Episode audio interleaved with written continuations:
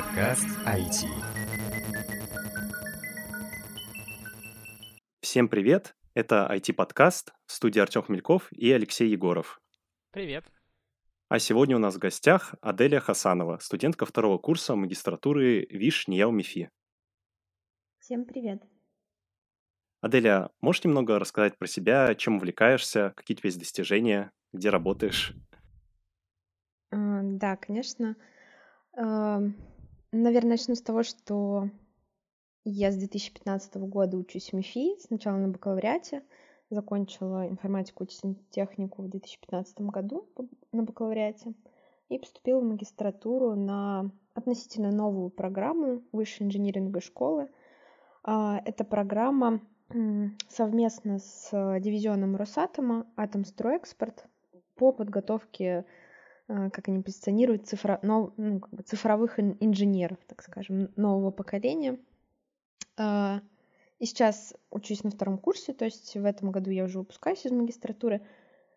А, Основная, ну, как бы так скажем, фишка этой программы, ну, в первую очередь в том, что она разработана совместно с АСЭ, это Атомстройэкспорт, и с тем, что все студенты магистратуры ВИШ сразу трудоустраиваются в дивизион Росатома и уже а, в АСЭ сразу реализуют какие-то прикладные проекты. Ну, я учусь на направлении программной инженерии, соответственно, мой проект а, в дивизионе связан как раз там с разработкой программного обеспечения, с а, а, какими-то а, такими вещами. Это, наверное, так из, из основных вещей, том, что мы делаем в Росатоме. Ну, как бы я могу поподробнее рассказать про проект, который мы там реализуем. Он есть у каждого. И, соответственно, после окончания магистратуры желающие могут продолжить э, работать в дивизионе и дальше реализовывать различные проекты. Вот, поми- помимо обучения и работы там в АСЭ, я еще занимаюсь общественной деятельностью, являюсь председателем Объединенного совета обучающихся с 2019, наверное, года, то есть уже второй год, и занимаюсь различными общественными студенческими проектами. А вот ты сказала про АСЭ. Можешь поподробнее сказать, а, что это такое? Ну, АСЭ — это инжиниринговый, инжиниринговый дивизион Росатома, который занимается, во-первых, он занимается реализацией и ну, как бы разработкой продукта Multi-D. Как бы попроще попытаться объяснить. Multi-D — это такой новый продукт, продукт который позволяет а, проектировать атомные станции. Ну, если очень упрощенно. Вообще не только атомные станции, а в пределе это проектирование любых высокотехнологичных объектов во времени. Да, что-то типа того. А, Это как бы основная задача. А То, чем я занимаюсь, я работаю в АСЭ, и мой наставник является ну, как бы, а, руководителем отдела разработки, и, соответственно, мы занимаемся разработкой некоторых там программных вещей. Они тоже как-то связаны с мульти-D, но на самом деле достаточно косвенно. Так разработка какого программного продукта ты занимаешься в итоге? Есть сервер командного взаимодействия, Azure DevOps сервер, ну, который позволяет э, настроить там командную работу ра- различных, так скажем, частей, отделов, там тестировщики, разработчики, аналитики и так далее. А, Моя, моя проектная команда занимается тем, что мы создаем новые расширения для этого сервера, э, сервиса и внедряем эти расширения на сервер ASE, которые они потом используют в Azure DevOps. Ну, то есть, по сути, Azure DevOps является таким нек- неким э, вебным сервером. Э, Мы пишем различные расширения и скрипты на JavaScript и, собственно, внедряем их в, этот, э, в это приложение. Это сложно? Да, сложно, во-первых, потому что, наверное, ам,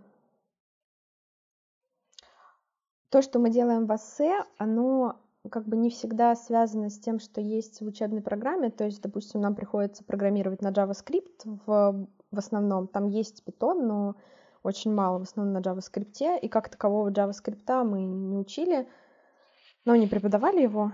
Это, конечно, не проблема, но э, дополнительная нагрузка в том плане, что приходится изучать новый язык, изучать какие-то аспекты веб, веб-программирования и так далее. Вот. Но, как я понимаю, ты, ты еще увлекаешься не только веб-программированием, но и анализом данных. А, можешь рассказать, что такое анализ данных? Просто сейчас многие люди используют это. Нет, Нет? давайте, подождите, да. давайте попросту для, на шаг назад. Хорошо. А что значит увлекаешься это анализом данных?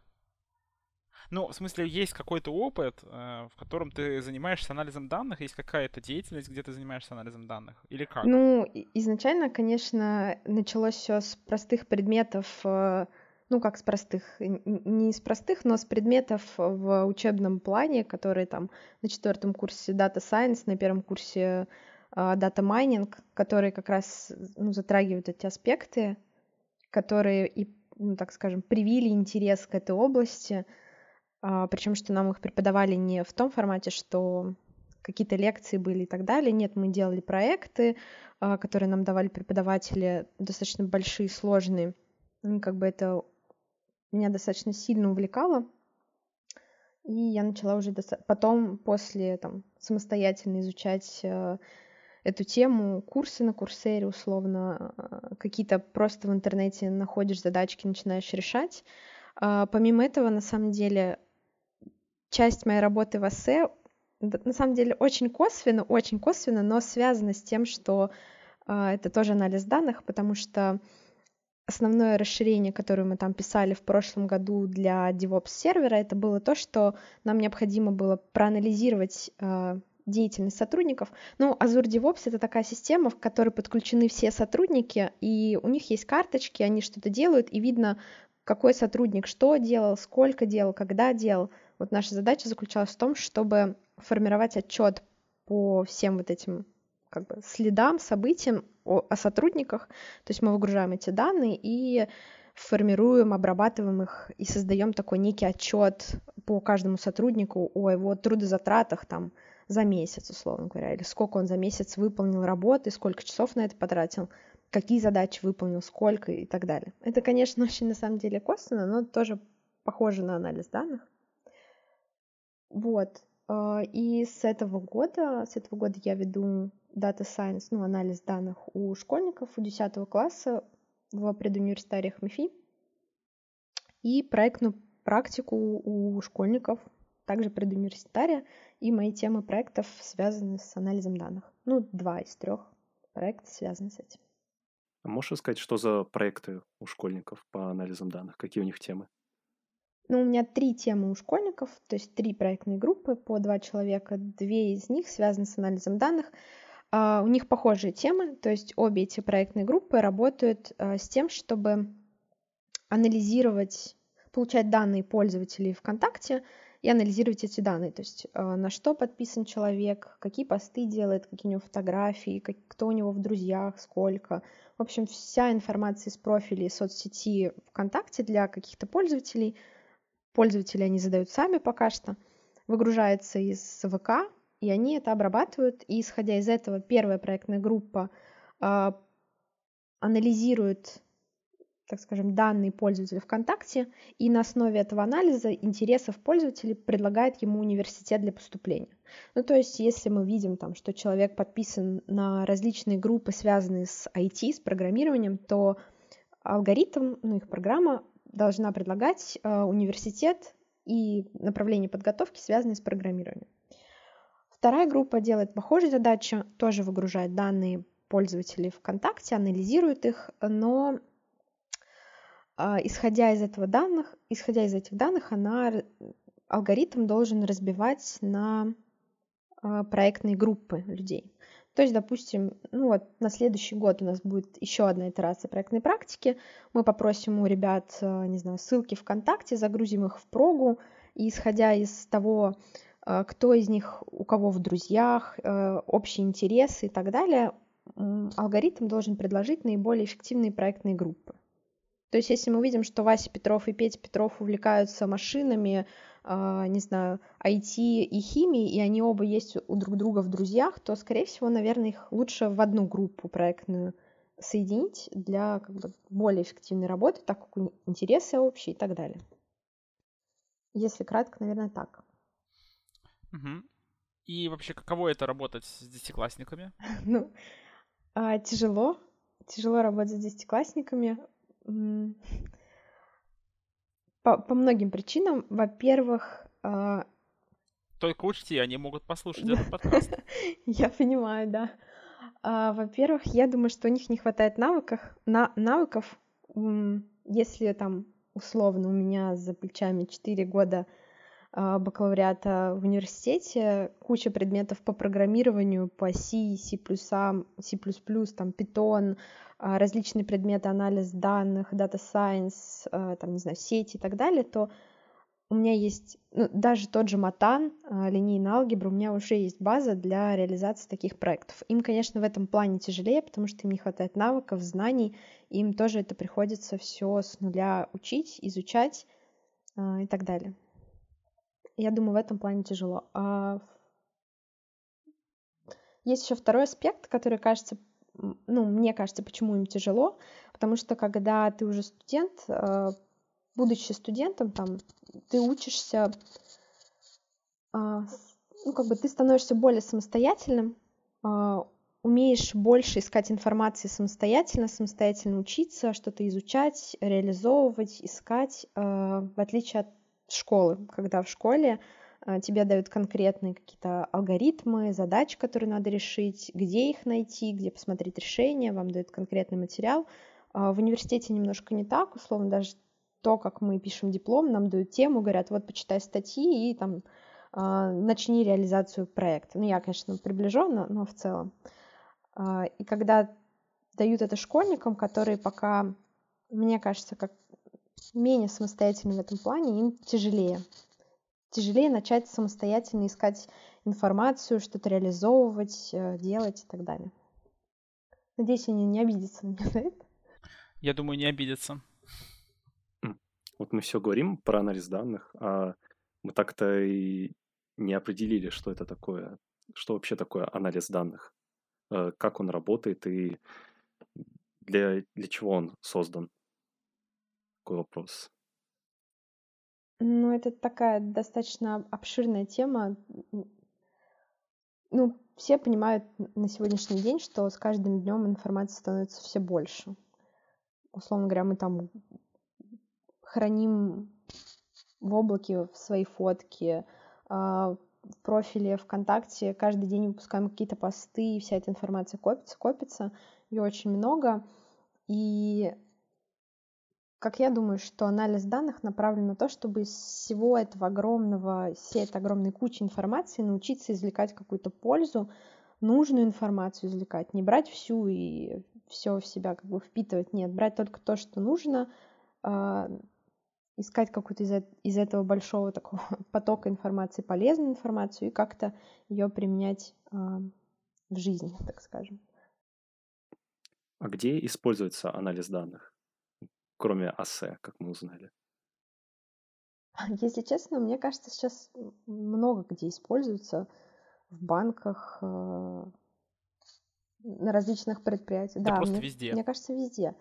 Ну, как бы мой дипломный проект частично связан с ЭБ, ну как частично, связан с ЭБ, и я там тоже пользуюсь анализом данных, поэтому... Хотя и ИБ, анализ данных как бы.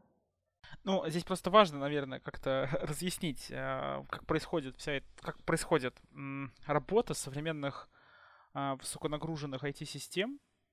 Они так или иначе собирают и копят огромное количество информации. А, мне кажется, мы уже как-то раз обсуждали на этом подкасте, а, например, Э, ситуацию, в которой а, оказалась Москва в апреле, когда собиралось большое количество данных о там, жителях Москвы, потому что были введены цифровые пропуска. Вот если бы подобные данные вы хотели проанализировать каким-то образом, вообще что-либо с ними сделать, то вы бы неиз, ну, неизбежно столкнулись с тем, что вам необходимо было воспользоваться методами анализа данных. Вот сейчас э, совсем маленький пример, ну, связанные тоже с проектной практикой, в том числе студенческой. Там нам написал вполне конкретный человек, который говорит, а давайте вот такой-то студент в следующем семестре будет делать такую-то проектную тему. Мы обеспечим ему там то-то и то-то. А, его задача там, ну, обеспечить анализ определенные изображений, потому что нам это надо, а вот мы с этим человеком знакомы, и он может, нам кажется, это сделать. И вот э, там просто сеть магазинов, которые нужно очень простую техническую вещь сделать, и она без анализа данных никак не обойдется. Потому что там им нужно интерактивно взаимодействовать с покупателями, с посетителями своими. Это там такой совсем упрощенный пример. И, ну, как бы настолько сильно и настолько много и настолько часто сейчас накапливается большое количество данных, что методы работы с ними а, очень быстро ну, в смысле, никто не может обходиться без методов работы с ними. Они очень быстро развиваются, эволюционируют, и, соответственно, очень большой рост потребностей в специалистах такого типа. В принципе, анализ данных можно поделить на целый набор кусков, ну, таких различных секторов, а, от простого обучения моделей наверное, ну, это ну, как-то Адель может описать, я мак, на макроуровне скажу. А, просто обучение каких-то алгоритмов, это решение задач классификации, кластеризации, прогнозирование временных рядов, это рекомендательные системы, это компьютерное зрение, это, а, господи, NLP, Natural Language Processing, обработка естественного языка. Это то, о чем недавно она рассказывала Адель сейчас только что про работу в, с данными ВКонтакте, например, это как раз NLP. Есть еще достаточно много всего а, такого связанного с квазиинформационной безопасностью, хотя спецы в области ИБ считают, что искусственный интеллект никогда не придет к ним в их инфобес, и они будут все так же работать старыми дедовскими методами. Это моя случайная шпилька в инфобес, не обращайте внимания. Вот, в общем, есть такой, ну, как бы достаточно широкий набор классов, а, еще раз, да, это классификация, кластеризация, и так или иначе, ну, более такие типовые задачки, это там задачи регрессии, там задачи построения рекомендательных систем, анализа временных рядов, компьютерное зрение, там, ну вот и так далее. Вот это все, вот все, все, все, все. Это называется анализом данных, и в нем еще целая куча подтаскивается технических вещей, а, которые нам необходимо в идеале делать. Вот как-то ну так. да, ну там на самом деле еще помимо прочих таких простых каких-то модельных вещей, как регрессия, кластеризация, есть отдельные вещи, типа дата майнинг, который направлен вот как раз на, в основном на обработку данных. Справедливости ради, это, наверное, один из самых сложных кусков. Большая часть людей, э, когда себе представляет анализ данных, она себе так представляет, что ты должен написать хитрую с подвыподвертом нейронную сеть, ну, и почему именно нейронную сеть? То есть мы даже не будем говорить о том, что вообще далеко не все алгоритмы анализа данных э, нейросетевые. То есть более того, я даже обратно это и скажу, значительное, подавляющее количество используемых сейчас алгоритмов машинного обучения вообще не содержит в себе нейросеть, только никому не рассказывайте. А, ну, а обыватель скажет, нейросеть это все. Вот, а, собственно, не в использовании вот этого алгоритма, а самое сложное это составить признаки. Таким образом заставить, то есть таким образом извлечь информацию из объекта, чтобы на основании этих данных можно было добиться максимальной точности работы. Uh, ну, грубо говоря, недостаточно просто взять и подать там условно uh, средний балл ЕГЭ, регион проживания там, и балл индивидуальных достижений или список индивидуальных достижений, чтобы определить, поступит ли человек в университет X. Ну, захочет ли он поступать, поступить в него при прочих равных. Нужно еще каким-то образом составить такие признаки, так выделить э, какую-то информацию об объекте, чтобы она могла быть использована для того, чтобы совершить предсказание. вот это самая сложная на самом деле работа специалиста по анализу данных. Потому что это, это самая творческая часть. Потому что не творческая, ну такая простая, она вот эти, точнее, как составление всех алгоритмов и так далее, это очень простая, ну, сложная, но в принципе алгоритмизируемая часть. Вот как-то так. Ну да, самое сложное это подготовить данные для этих моделей. Ну, у анализа данных есть э, еще не только сам анализ данных и интерпретация результатов, но также важно, важно хранение этих данных, чтобы удобно получить доступ к каждому из них. Какие есть проблемы на сегодняшний день у, у такого, у хранения данных? Или вообще нет проблем? Ну, нет, проблем-то, конечно, есть. Э, как хранить там условно неструктурированные данные, а, где хранить структурированные данные. Да даже просто, чтобы хранить, э, условно даже возьмем хорошие подготовленные данные в структурированном виде, нужно большое количество памяти, большой объем памяти, а, какие-то базы данных, в облачных хранилищах или на серверах с достаточным объемом, чтобы все эти данные поместить, так скажем.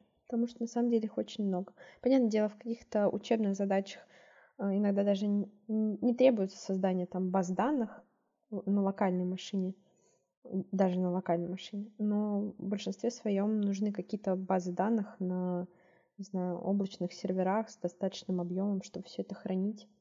И недостаточно просто объема. А, нужна еще хорошая скорость выгрузки, там, загрузки этих данных и так далее, обновление этих данных. Наверное, как-то так, если вкратце. Ну, да, на самом деле такие проблемы возникают, как я понимаю, даже на очень маленьких данных, когда нормально ничего не работает в плане их хранения. А уж когда дело касается реально большого объема, а, то возникают еще и задачи безопасности, о чем, в общем-то, все в основном и кричат на каждом углу. А, и все это в совокупности на самом деле накладывает большой, большой, большую сложность, придает работе с данными как таковыми. То есть э, а, большая часть людей, в том числе и студентов, которые обучаются, они такие типа, ой, э, мне сейчас дадут CSV-файлик, я его это а туда-сюда освою, и все будет хорошо. А на самом деле в реальной жизни CSV-файлик — это просто редкость. Это божья благодать, если вам дали CSV-шку. А по факту все большие данные, реально большие, ни в какой CSV-шке, конечно, не хранятся. CSV-шка — это такой Excel. -ка. Это вот, ну, Excel и CSV, считайте, одно и то же. Конечно, ничего такого не хранится. И, а, CSV, кстати, расшифровывается как comma separated value, то есть значение, разделенное запятой, а, и все. Ну, это такое удобное хранение файлов, формат. Вот, а на самом деле вам нужно вытаскивать информацию из баз данных, подключаться к ним. Эти данные могут быть не SQL-ными, то есть вообще не содержать... Ну, то есть к ним, к ним надо уметь работать со значительным количеством различных баз данных, в том числе и не классических, не тех, которые в среднем учат в стандартном университете. Да. Как-то так. Правда. У нас был проект на четвертом курсе в, на бакалавриате, который был связан с анализом данных, ну, по курсу Data Science. И нам дали проект и сказали, ну вот проанализируйте данные и там найдите шпионов э, на самолете. И нам не дали CSV файл, готовую табличку с там фамилия пассажира, каким классом он улетел и так далее. Нет, нам дали огромный архив, в котором содержались билеты каждого пассажира. А, эти билеты надо как-то было обработать, из них как-то сделать структурированные нормальные данные. Это, вот это была сложная задача. Сложность была даже не в том, чтобы потом по этим данным построить какую-то модель и найти там шпиона, условно говоря, среди, среди этих пассажиров, а именно взять эти данные и привести их в нормальный а, вид для машины, ну, в смысле, для компьютера. Ну, данные у нас же еще есть проблема, что данные не только хранятся, их нужно еще как-то обрабатывать и как-то получать результат чтобы с помощью него, допустим, как был ранее пример, прогнозировать э, эпидемию, которая будет. А, как, как вообще происходит эта интерпретация результатов? Как мы можем прогнозировать по имеющимся данным? Сложный вопрос, как интерпретировать, ну, графики, различные метрики. А, скажем так, а, есть это тоже творческая часть работы. Ее можно себе примерно так на словах представить. А, вот есть, э, не знаю, ну, представить, наверное, я загнул. Вот есть 25-мерное пространство. И это, ну, это реально совершенно 25 параметров. Вот. И, собственно, это 25-мерное пространство надо перевести в одномерное или вообще в бинарное. Это вот, собственно, обычные задачи классификации или регрессии. Регрессия — это перевод 25 единиц измерений в одно, а э, классификация — это перевод э, из э, какого-то пространства в дискретное пространство, то есть даже не линейное, а просто дискретное с конечным, на конечном множестве значений. Ну, самое простое, там, поступил человек в университет, не поступил. У вас куча параметров, и просто результат 1 или 0. Да, да или нет. Вот, а, по сути, вся вот эта интерпретация — это функция от этих 25 параметров, переводящая их э, в одномерное. Ну, в смысле, вот в то, что я писал. И интерпретация результатов — это как раз, собственно, вот это, ну, по сути, как раз часть этой функции есть интерпретация. А, есть набор стандартных приемов, у каждого математического алгоритма он свой, который позволяет интерпретировать любые результаты, какие только можно, в нужный, в стандарт, ну, в понятный вам вариант работы. Например, если у вас сложная нейронная сеть, ну или не сложная, а многоклассовая классификация, то в конце вы делаете слой softmax, он так и называется, softmax.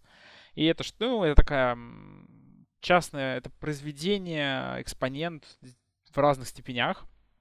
И а, в итоге вы получаете вероятность отнесения к, там, к каждому классу от нуля до единицы. Вот вы интерпретируете их так. Но, то есть есть механические приемы, которые позволяют получить э, необходимый результат в какой-то. Другой разговор, что эти результаты вы должны как-то соотносить с реальностью всегда.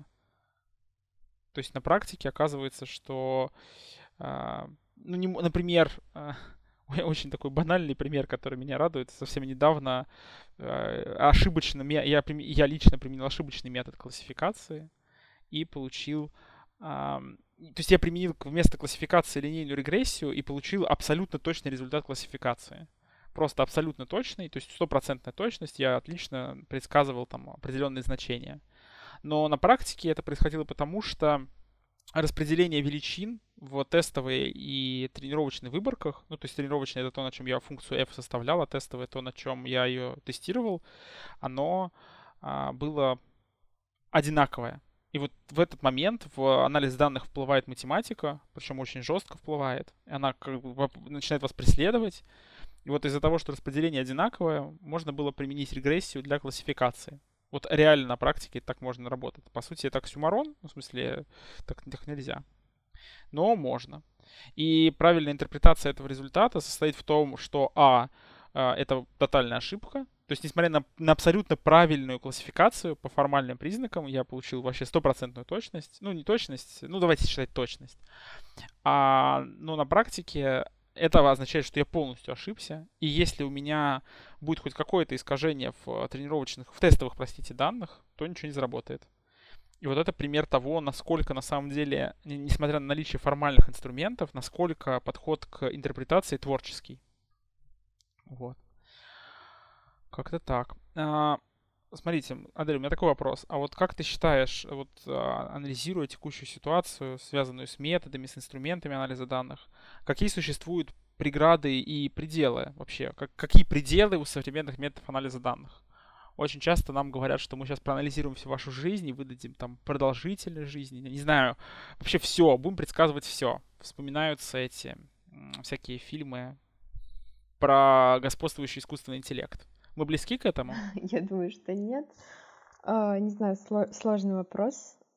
Ну, если так немножко приземлиться, мне кажется, предсказать все невозможно, просто потому что мир настолько изменчив, и каждый день появляется что-то новое. Да, вы можете там, не знаю, создать алгоритм, который будет э, уметь предсказывать продолжительность жизни человека, основываясь на всех там аспектах его жизни, курит он там, не курит, э, кто у него родители и так далее — но всегда появляются какие-то новые признаки, новые значения, которые модель, там, алгоритм еще не встречал, а, просто потому что жизнь меняется, происходит что-то новое, что-то старое исчезает, и алгоритмы, к сожалению, ну, есть, конечно, часть, связанная с reinforcement learning, э, когда алгоритм учится из окружающей среды, но пока вот они на самом деле очень далеки от э, совершенства так как все меняется, а какие-то базовые алгоритмы, они один раз, условно говоря, обучились, э, научились, у них э, осталось там... Они научились на одних данных, признаках, при, признаков, а с течением времени появляются новые признаки, новые данные, нового формата, а, какие-то вообще ранее не встречавшиеся, то алгоритмы пока не способны к таким изменениям адаптироваться. Ну, как мне кажется. Мгм. Да, наверное, я солидарен в плане адаптации. А что касается вообще объема данных, имеем ли мы шанс когда-нибудь переработать? Вообще, мы в принципе перерабатываем все данные, которые копим, или мы просто выкидываем в мусор большую часть данных? И что нам делать с мусором вообще Мне кажется, конечно же, мы не перерабатываем такое количество данных. Даже да, даже, условно говоря, мы сами как люди, ну там я как человек э, не запоминаю все, что происходит в моей жизни э, каждую секунду не откладываю это в уголочках своей памяти. Большая часть информации просто теряется, выкидывается за ненадобностью, и... потому что она не нужна, она незначительна, несодержательна. Зачем это хранить, копить? Хотя, конечно, может оказаться, что она на самом деле имеет какое-то значение, но мне кажется, нет смысла обрабатывать все подряд. Во-первых, потому что это, ну, как-то немного глуповато.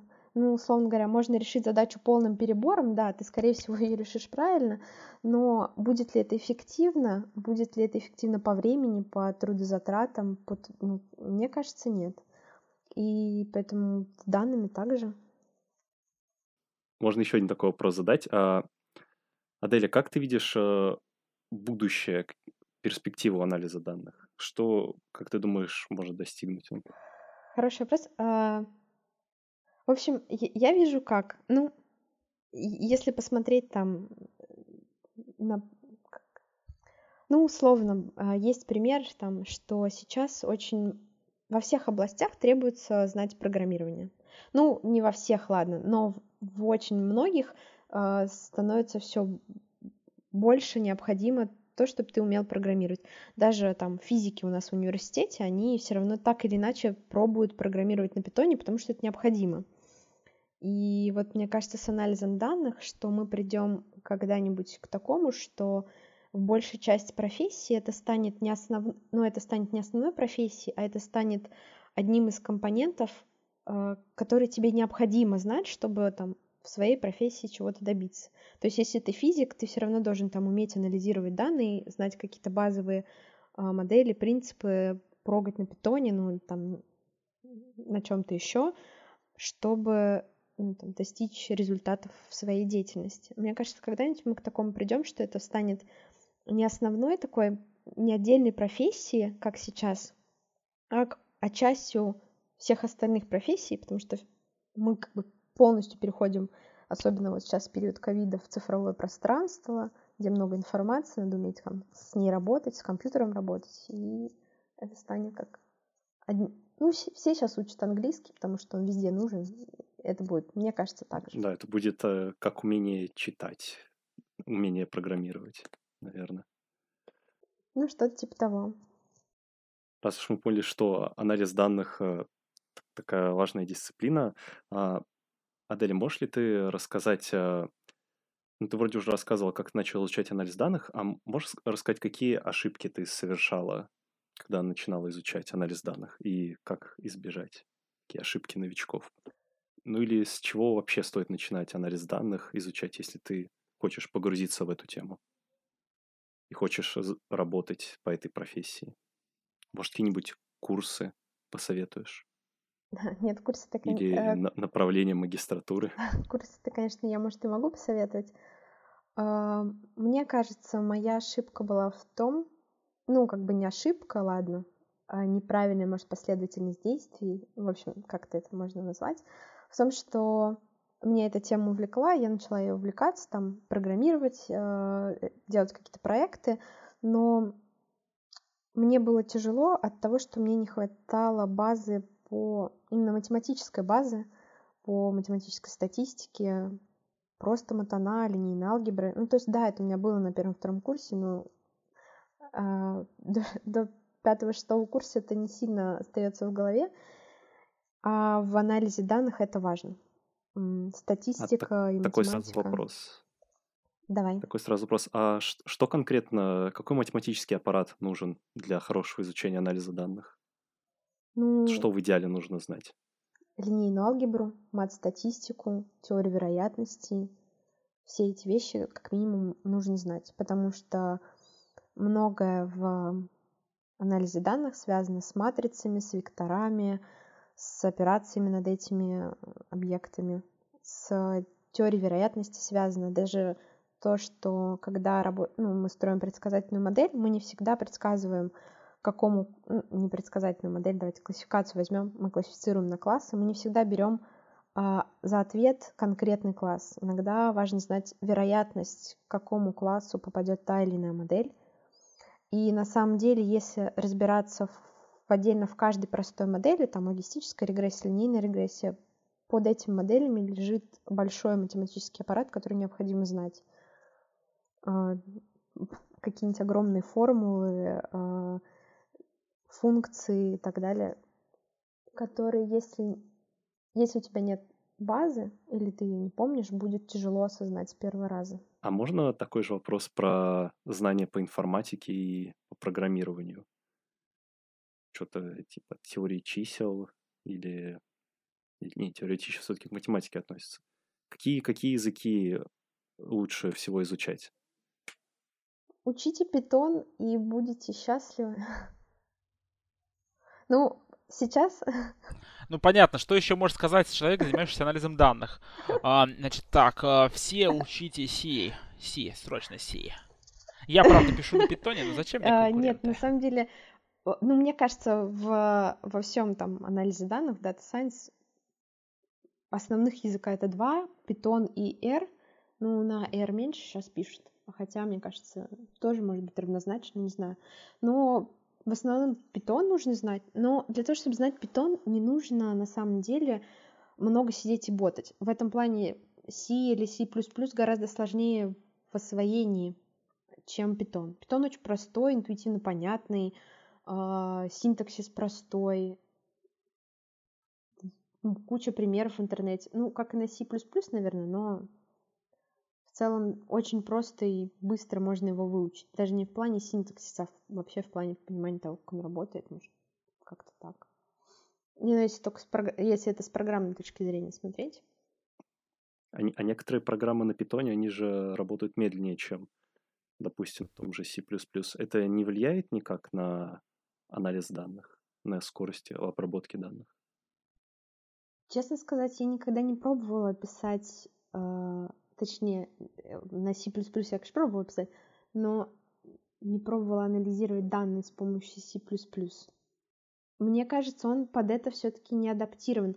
Может быть, он, ну, как бы на нем проще и быстрее обрабатывать какие-то данные там с датчиков или что-то такое, какие-то сигналы цифровые, чем на питоне. Ну, я как бы не спец вот именно анализа данных на C++, не пробовала, честно, никогда.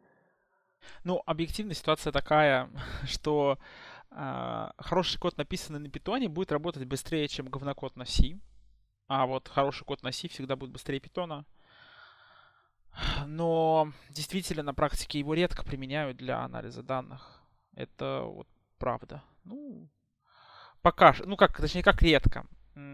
Смотря какие задачи решаются. Э, есть и очень часто, например, его используют в компьютерном зрении до сих пор, потому что изначально он под компьютерное зрение и делался... В смысле, там OpenCV библиотека известная, она делалась именно под C, под C++. То есть, в общем, достаточно много библиотек, которые туда создавались.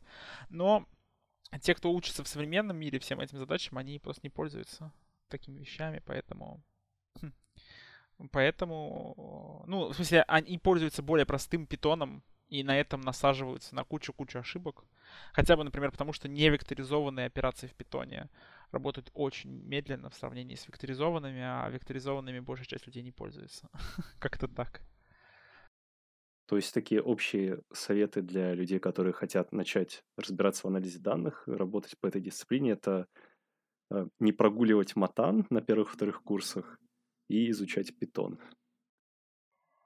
Ну, не прогуливать матан на первом-втором курсе это в любом случае полезно, но не знаю, это все равно будет, мне кажется, может быть тяжело соотноситься с практикой, пока ты не начнешь конкретно разбирать модели и изучать их ну, как бы математическое содержимое. Ну да, здесь важно, наверное, в качестве совета все-таки понятно, что что-то надо учить, это всегда понятно, что-то надо заниматься практической деятельностью. Самый простой способ Data Science заниматься практикой — это открыть Kaggle, это такой портал, с, на котором есть куча соревнований по анализу данных, и начать э, посмотреть какой-нибудь бейзлайн, э, решение какое-то, и начать попробовать его улучшать. Вот если это делается, то есть все шансы, что все будет хорошо.